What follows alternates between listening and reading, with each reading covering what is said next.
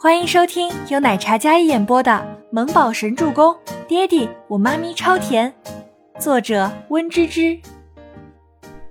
第五百零七集，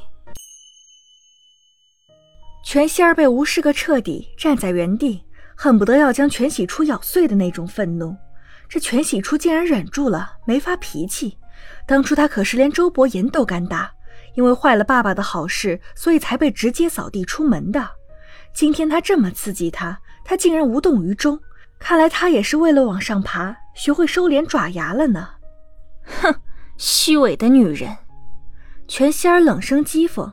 全喜初当然知道全仙儿打的什么主意，但是他才不会上当。跟着赫连青羽的身后进到包厢里。作为赫连青羽旗下力捧的小花，又是赫连青羽亲自引荐，待遇可以说是格外宠爱了。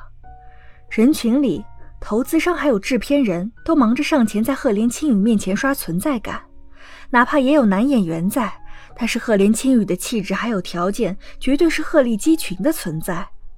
全喜初跟在身侧，也一一见过各位重要核心高层，能在赫连青羽钦点在册的女子。所有人都心有打算，全喜初不知的是，自己本以为是来开拍前讨论剧本角色的，为几天后的试镜做准备。但他不知道的是，今日这一次亮相，奠定了他三日后最重要的位置。洗手间里有几名二三线挤破头争取名额来亮相的女艺人，在那里讨论着。哎，你们知不知道？听说女主角已经内定了。就是那个赫连总裁身边穿汉服的那个全喜初，我们今天来只不过都是陪他走个过场，毕竟人家总裁要捧，哪轮得到我们呀？女星 A 酸溜溜地说。女星 B 答：“哼，还说什么要公平竞选，我们就是来陪跑的。”女星 C 说：“哎呀，这家女主是没戏了，希望女二、女三这种能挑一个好的吧。”女星 A 继续说。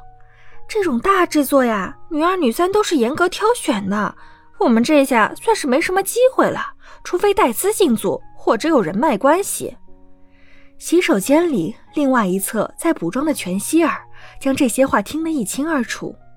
哼，全喜初想抢他的戏，没门。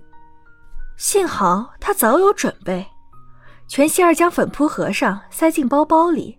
走出洗手间之后，找到一处安静的走廊，然后给自己母亲打电话：“妈，你跟爸爸什么时候来啊？青雨哥哥父母快到了吗？那记得让他们电话支开他。”在听到电话里传来肯定的答案，全希儿这才放心的将手机收起来。挂掉电话之后，他一改刚才对全喜初各种不满还有妒忌，现在脸上带着几分阴险的笑容，像是胜券在握一般。全希儿从洗手间走出来，往宽大的包厢里走去的时候，刚好看到赫连青羽在外面打电话，而全喜初则安静地站在一侧。没了赫连青羽的保护，他在这样一个环境里，压根不会有人注意到他。全希儿跟事先买通好的侍应生打了招呼，等侍应生装着托盘走向全喜初。全小姐，喝果汁吗？全喜初站在一侧。这样的应酬场合有些不适应，看到侍应生如此礼貌的来给自己送果汁，他便拿了一杯。谢谢。不客气。全喜初端着杯子，然后喝了两口冰凉的果汁，感觉瞬间神清气爽起来。赫连青雨讲电话的时候看了一眼那边的全喜初，挂掉电话，他走向他。热闹的环境里，赫连青雨低头在他耳边道。我父母也来了，我过去一趟，你要不要跟我一起去？啊，你父母来了，你去吧，我等会儿在这里看看明婷导演解说剧本。行，我一会儿就过来，你在这里等我，别乱走。好，全喜初点头应道。赫连青羽说完便走了出去。酒店另外一侧，全伟明下车。在侍应生的带领下去到约定的餐厅，静候赫连青羽父母的到来。而李国英借口说要看一看全希儿，没有跟全伟明一同入内。没过一会儿，一辆车子停在他身侧，一位中年秃顶男子从车上下来，夹着一个公文包。全夫人，令千金呢？